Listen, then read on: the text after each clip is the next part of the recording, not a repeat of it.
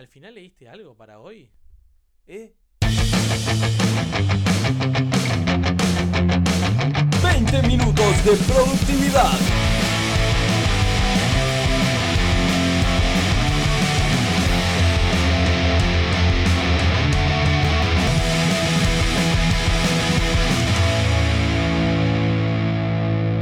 No dejes que el nombre te engañe. Hola, ¿qué tal a todos? Muy bienvenidos a otro episodio de 20 minutos. Estamos acá con Juan. Juan, bienvenido de nuevo, ¿cómo estás? Muchas gracias, muy bien, muy bien. Me alegro, me alegro. A Juan lo notamos un poco feliz de más porque bueno, es un tema que, que a Juan le gusta mucho y que lo, vive, que lo viene siguiendo desde hace tiempo. Eh, este es el tema, como ustedes han visto en el título, de los autos autónomos. Para comenzar, como hacemos siempre o como hago yo siempre, Voy a, voy a arrancar con una definición de qué es en sí un auto autónomo, porque bueno, capaz que podemos tener algún escuchante que, no está al tanto de lo que es. Sería raro, pero bueno, puede ser.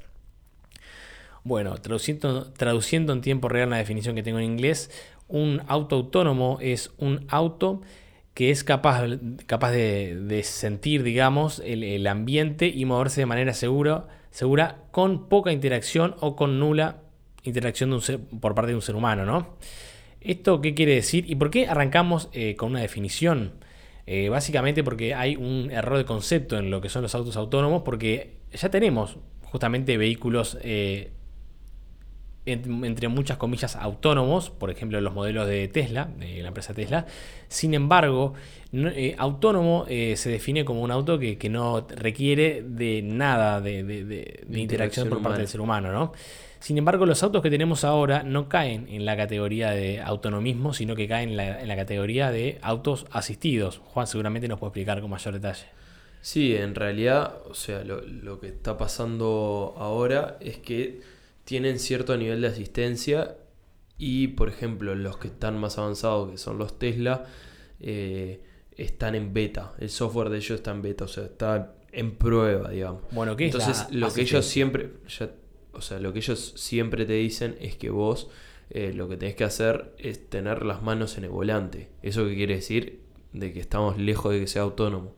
Aunque el auto tenga el control, vos tenés que llevar las manos en el volante y estar prestando atención. Bueno, y como te preguntaba antes, ¿qué, función tiene un auto asistido, digamos? ¿Qué es lo que tiene diferente en un auto común y corriente, digamos? Claro, eh, ahí está el tema de que de que hay varios niveles. O sea, hay muchos autos ahora que tienen eh, la asistencia, por ejemplo, de frenar cuando estás por chocar. Y no estoy hablando de los Tesla, estoy hablando en general. Eso ya es un nivel de asistencia extra al auto eh, común y corriente, digamos. Y los Tesla, bueno, ya vienen... Un poco más avanzados. Claro, mucho más avanzados. Y también lo que está bueno es de que si bien al principio eh, los autos eran bastante caros, empezaron a, sacar modelos más baratos. Ahora está el modelo 3 que es bastante más barato. Y por ejemplo, cosas que, hace el, autopilot de, los Tesla es, se mantiene siempre, o sea, se mantiene en su lane, en su, en su, vía. O sea, está yendo en la ruta. carril. Y, ahí va, y te mantiene en el carril. Después eso ya hay algunos autos que lo hacen. Eh, una cosa está muy interesante es que si vos te subís al auto y no le decís nada al auto y está en autopilot, no le marcas a dónde querés ir, el auto lo que hace es ir, eh, se fija en el calendario, cuál es tu próxima cita y supone de que vos vas a vos querés ir para ahí y arranca con esa dirección. Bueno, una duda que seguramente tengan, tengan algunas personas. Si yo el día de mañana me compro un auto de estos asistidos, ahora hablando correctamente, yo, o sea, es un modo el asistido. Yo puedo manejarlo eh, por mi cuenta sin, aprovechar, digamos, las, funcionalidades, ¿no? Sí, además porque el asistido no funciona en todas partes, ¿no?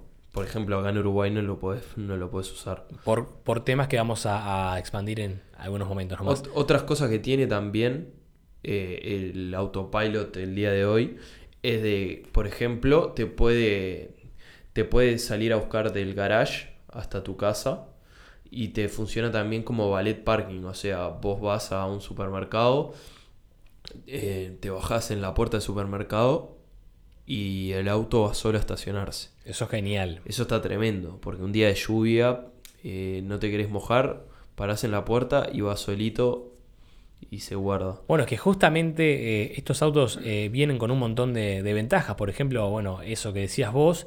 Eh, y otra cosa, otra ventaja que tiene, pero ahora ya hablando más eh, idealmente de tener un auto autónomo 100%, es, eh, bueno, justamente que aumentamos bastante nuestra productividad, porque como no somos nosotros los que estamos, los que tendríamos que estar atentos al tránsito, podríamos hacer otra cosa, como por ejemplo leer un libro, si de repente te, te haces un viaje largo eh, de 4 o 5 horas podrías dormir, y justamente también los autos idealmente autónomos 100% no tendrían por qué venir con, con un volante, porque no, no sería necesario, es más, tendrían más...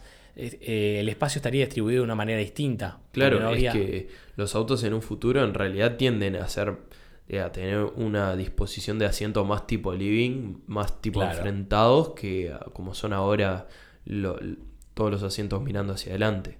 Claro, a medida de la distribución. Una cosa de lo que estás diciendo de, sobre, sobre volante, eh, que ya medio que está yendo para ese lado, es el nuevo modelo de Tesla, el Roadster, que todavía no salió. O sea, sí lo presentaron, pero. Y lo puedes comprar, pero creo que lo entregan recién el año que viene, o no sé, falta. Es de que el volante ya no es como el tradicional volante, sino que es más como un volante de, lo- de avión, que De no es avión. redondo. O sea, solo se agarra en los costados y ahí ves de que cada vez en realidad se necesita menos eh, el volante convencional. Bueno. Tiende a desaparecer, digo. Es que justamente los, los autos autónomos pre- presentan una gran cantidad de ventajas. eh, mismo, si uno se pone a pensar de esta perspectiva que voy a decir a continuación, es qué locura es que un auto sea manejado por una persona, ¿no? Que digo, puede cometer errores, puede haber tomado, puede, haber, puede estar fumado, lo que sea, puede estar cansado. Y justamente un, un gran componente, un gran problema que, que traen los autos convencionales, digamos, es la, la gran cantidad de accidentes que hay. Claro. Y yo leí una estadística que el 94% de los accidentes que se han dado en Estados Unidos son 94% de las veces culpa de quien maneja. No, no es culpa del clima, Claro. ajenos al- a la situación, sino que son justamente culpa de los conductores. Eh, se equivocaron, no miraron bien, se tiraron, calcularon mal. Y bueno, y un montón, un, una- un gran porcentaje de las muertes eh, mundial, mundiales eh, que son a, de causa tránsito. de accidente de tránsito. Bueno, justamente, ya que estamos en el tema accidente de tránsito, yo tengo acá unas cifras de, del, son del año pasado, del cuarto cuarto del año pasado, o sea, el último cuarto del año pasado, de que los Tesla con piloto automático tenían un accidente cada 2,91 millones de millas conducidas. Es increíble.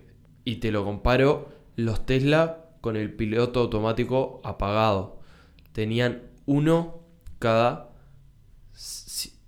Un accidente cada un millón con 76. Estamos hablando de que cada un millón con 76 tenían un accidente con una persona manejando y cuando está el autopilot, uno cada 2,91.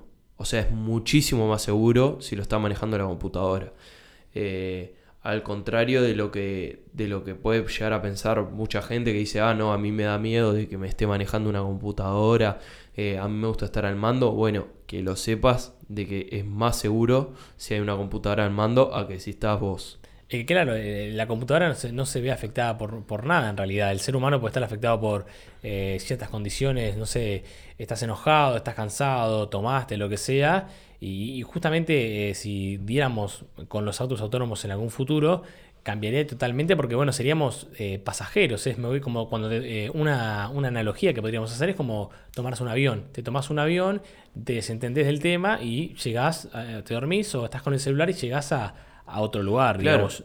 Y, y- y, o sea, sobre lo que estás diciendo vos, hay un par de temas que son, para mí son bastante interesantes de cómo va a cambiar eh, la vida de las personas que nacen. O sea, si vos mañana tenés un hijo, este, tu hijo mm, posiblemente no tenga que dar nunca un, Un examen de un manejo. examen de manejo.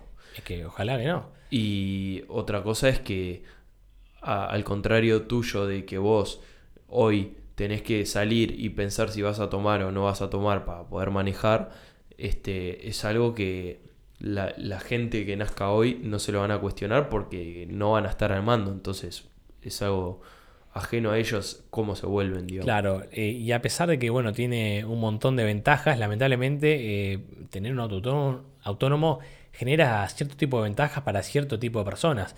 Un gran porcentaje de, de los trabajos que hay, que existen en el mundo, eh, pertenecen a la industria del transporte, ¿no? Autobuses, taxis, Uber, Cabify, etcétera. Eh, una gran cantidad de- de personas los maneja y es más, otro dato es que un gran porcentaje de esa gente que maneja, eh, que, que está en la industria del, del transporte, por ejemplo los taxis o como dije antes los autobuses, no poseen un título universitario. ¿Eso qué Lo que quiere decir? decir es que el- es, es muy difí- sería muy di- difícil para ellos conseguir un trabajo eh, en, en el caso de que lo perdieran. Claro, ¿y por qué, por qué decimos esto? Bueno, obviamente, si en un futuro existen los autos autónomos y no precisa de nadie que los maneje, toda aquella gente que, bueno, que trabajó durante toda su vida o que tiene un trabajo de, que, que involucre eh, transportar o llevar a pasajeros o lo que sea de ese estilo, perdería el trabajo. Y, y si no tiene título universitario, conseguir otro tipo de trabajo sería una gran complicación, ¿no? Claro. Y por ejemplo, Tesla sí que presentó un, un- o sea, ya tiene autos y además presentó un camión y la idea es que el camión no tenga chofer. O sea, sí que puede ir alguien en la cabina, pero la idea es que justamente se transporten solo el cargo, digamos. Bueno, otro ejemplo que yo leí es que la gente de Amazon, porque muchas grandes, grandes empresas están metidas en el tema, Google, Tesla, eh, Amazon también, dicen que en un futuro se podría llegar a, cuando vos haces un pedido a través de Amazon, que el paquete te lo traiga un auto automático, un auto autónomo. Claro, es que en realidad todo el tema de la industria automotriz, por llamarla así, eh, está ya, a ver, está tendiendo a de que nosotros no seamos los dueños del auto, sino que sea más como la- las empresas de monopatines eléctricos tipo Lime, eh, Green o cualquiera de esas, que vos lo alquilás cuando lo necesitas. Y eso está bueno porque en realidad se descongestionan muchísimo las calles porque no hay un auto por persona, sino la gente alquila, usa el auto cuando lo necesita y cuando...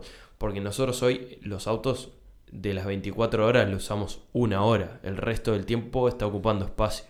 Entonces, el, día de mañana, si la gente en vez de comprarlo lo que hace es empezar este, alquilar de alguna manera, usar este servicio de lo tengo cuando lo necesito, Revol- revolucionaría la industria del transporte, claro, claramente. habrían muchísimos menos autos. ¿Y qué pasa? Hoy ya existe eso. O sea, ya hay empresas que te alquilan el auto, o sea, con, con la misma modalidad de, de la de los monopatines. Pero tienen la desventaja de que hay un humano atrás manejándolo. ¿Qué, qué- por qué es una desventaja? Eh, están los temas mecánicos de si el humano sabe manejar bien, sabe manejar mal, y también está el tema de los accidentes y de cuán cuidadoso es.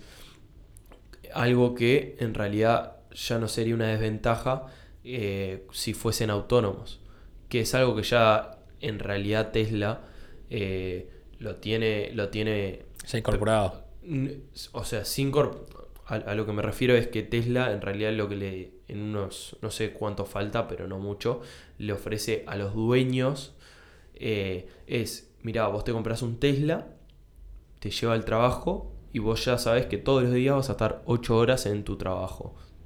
Entonces, en vez de esas 8 horas, tener el auto estacionado afuera, eh, yo qué sé, y que le caiga nieve y le haga mal la pintura o que eh, al rayo del sol y se degrade, no, ¿sabes lo que? Lo pones en modo Uber, digamos, y el auto solo va a buscar pasajeros. Entonces, o sea, lo, podés- lo pones en modo taxi y el auto Genial, realmente genial. Claro, está tremendo porque no solo tenés un auto propio, sino que además, eh, mientras vos estás trabajando, estás ganando plata por, por el auto que se está manejando solo. Y se usa más, claro, y hay menos congestión, la verdad que, que es increíble. Y, y lo que está bueno es que, o sea, si vos me decís hoy, ah, eh, ¿por qué no, no prestas tu auto mientras no lo estás usando para, para que lo usen como taxi? No, porque no sé quién me lo va a manejar. En cambio, si es piloto automático, yo sé que las probabilidades de que tenga un accidente son mucho más bajas, incluso que si la estoy manejando yo. Claro, y estos autos que vienen con tantas funcionalidades tan útiles, lamentablemente eh, se ven enfrentados a ciertas complicaciones.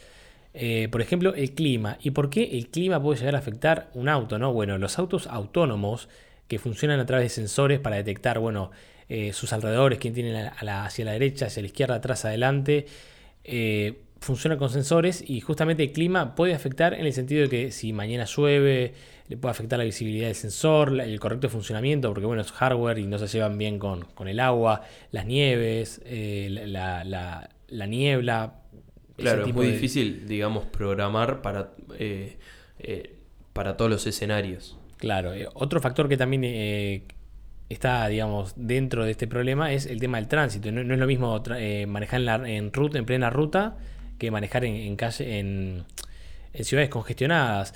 Y acá entra otro componente, que es el, el componente humano de coexistir autos autónomos y autos manejados por seres humanos, porque obviamente como estamos en etapas iniciales, los autos eh, tienen un gran costo y no, no pueden ser accedidos por todo el mundo, por lo que tendrían que coexistir con la gente que no los puede pagar y ya tienen un auto normal, llamémosle, ¿no? Claro, el tema de eso también es de que uno de los motivos por el cual aún falta bastantes años para llegar a ese nivel de full autónomo es justamente que hay humanos todavía manejando. En el caso de que el día de mañana eh, estén todos los autos manejándose solo, lo que va a pasar es que se van a comunicar entre ellos.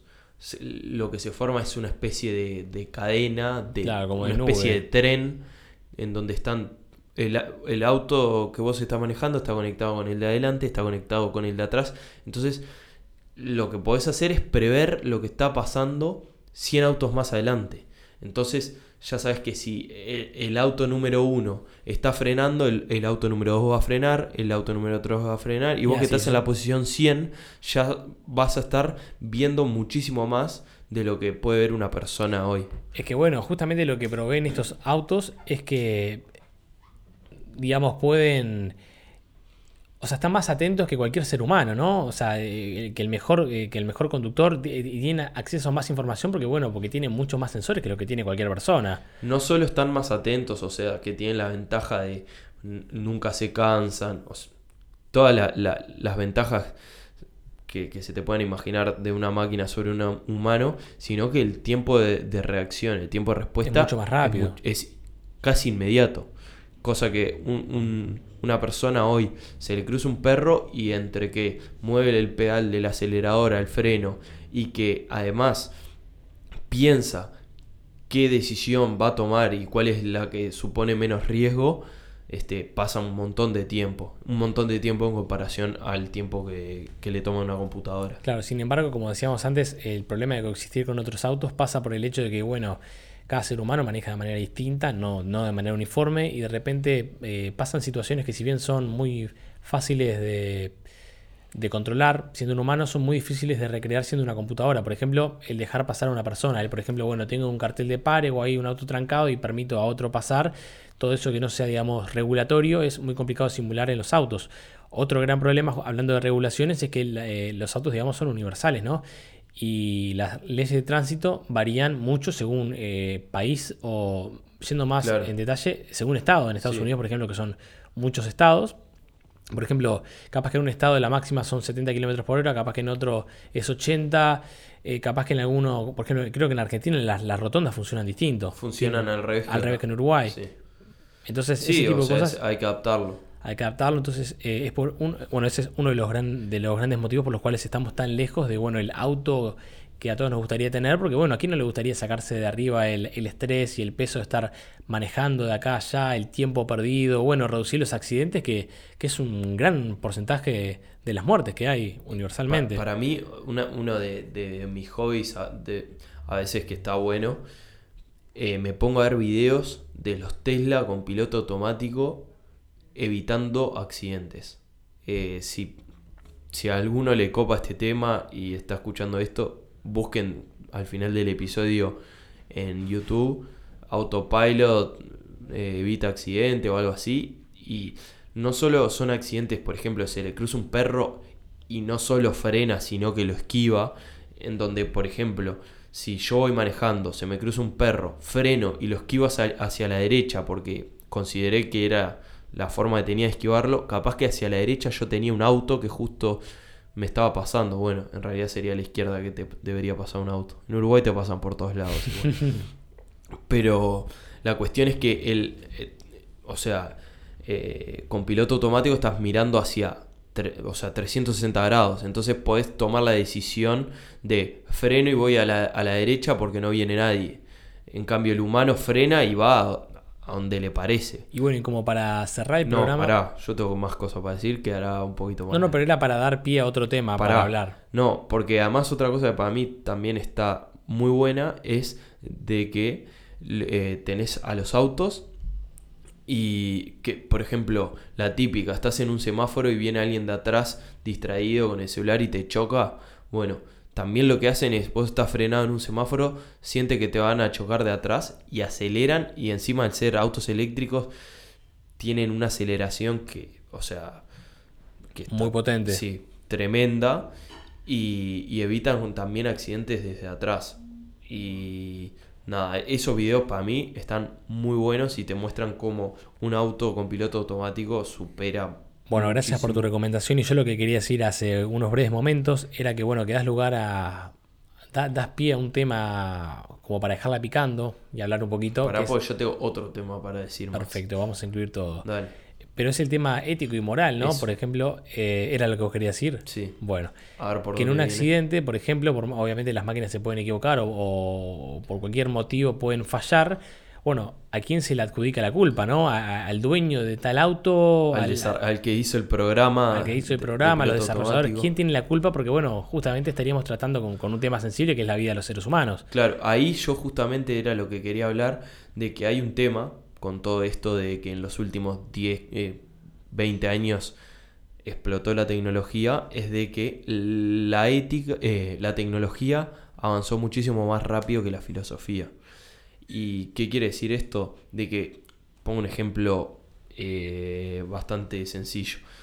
Eh, mañana yo estoy arriba de un auto y Rafa está arriba de un auto y lleva a, a su hijito chico, ¿no?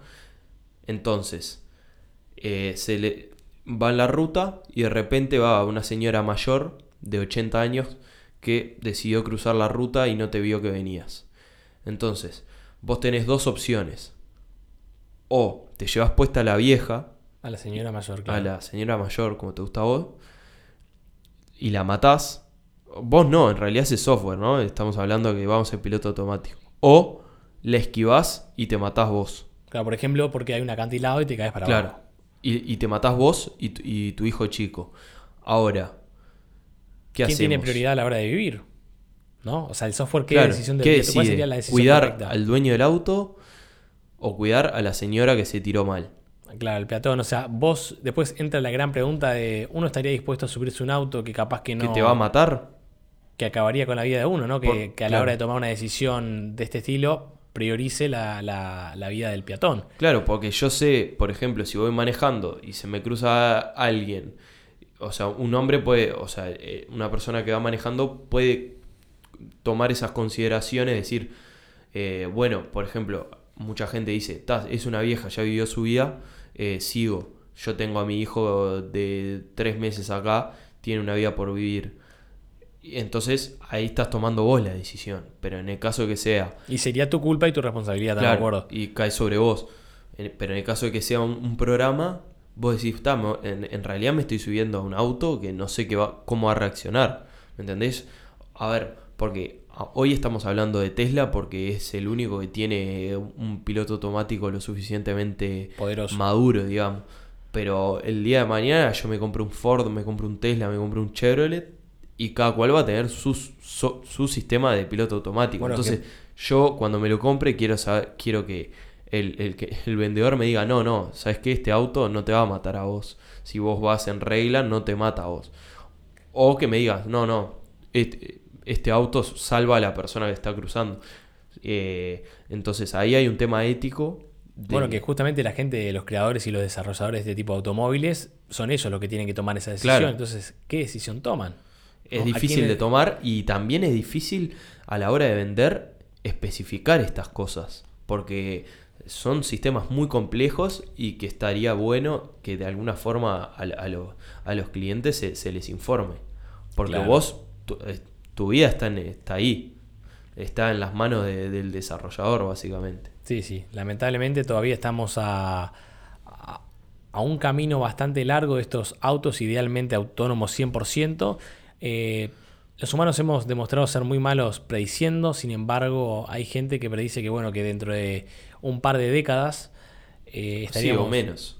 o menos, sí, depende, hay gente más optimista que otra, estaríamos justamente manejando entre autos autónomos, porque aparte, bueno, otro componente es que está perfecto, está el auto autónomo, está a un precio más o menos aceptable, hay que sacar a todos los otros autos, ¿qué hacemos con los otros autos que ya existen? Sí, o hay gente que No quiere, Que no, lo no- no rechaza, tiene por qué, no lo puedes obligar tampoco, y todavía tiene un montón de, de cosas a mejorar y todavía a, investigar y bueno, y, y problemas todavía por resolver. Mismo hace poco escuché que, que una persona importante en Google, metido en la parte justamente de autos autónomos, decía, y no sé qué tan en broma, pero creo que lo decía bastante en serio, de que capaz que a este ritmo y con todos estos problemas eh, tenemos un auto volador antes de tener un auto autónomo, Sí, ¿no? sí, puede Porque ser. se eliminan un montón de problemas como lo es el tránsito, los embotellamientos, eh, no hay peatones tampoco. Sí. También hay temas, eh, por ejemplo, de una de cuando asegurás el auto. O sea, porque yo qué sé, yo soy el dueño de, de una aseguradora y te digo, no, este software es mucho peor que este, que el, el- el del Tesla es mucho mejor que el de tal otro. Entonces, a vos te voy a cobrar menos, a vos te voy a cobrar más. Ah, estaba en piloto automático. Ah, es tu culpa, entonces no estaba en piloto automático, es tu culpa, entonces no te cubro. Cosas Claro. así. Todavía queda un gran camino Hay bastante ahí para investigar. respecto a la parte regulatoria, porque supuestamente eh, todos los software deberían idealmente tener como un consenso y actuar todos de la misma manera, ¿no? No, no debería, no estaría correcto que ciertos autos tengan un software distinto, que actúen de manera distinta, porque bueno, entonces un auto es más seguro que el otro. Pero bueno, estas incógnitas se las dejamos picando al- a los escuchantes. Perfecto, cerramos por acá entonces. Cerramos por acá con esta Este, pregunta interesante y bueno, vos querés Nos decir siguen en, en Twitter, que lo inauguramos hace no tanto, arroba 20mindeprod. Este, estamos también empezando con Instagram. Y estamos consiguiendo entrevistas a gente muy interesante que podríamos traer a este programa. Sí, eh, veremos ahí cuando las publicamos, pero Tenemos se muchas pone ganas. linda la cosa, digamos. Sí, se, se va a poner interesante cada vez que, que pase el tiempo, porque bueno, tenemos muchas ideas y muchas ganas. Así que bueno, hasta la próxima y nos vemos, que pasen muy bien.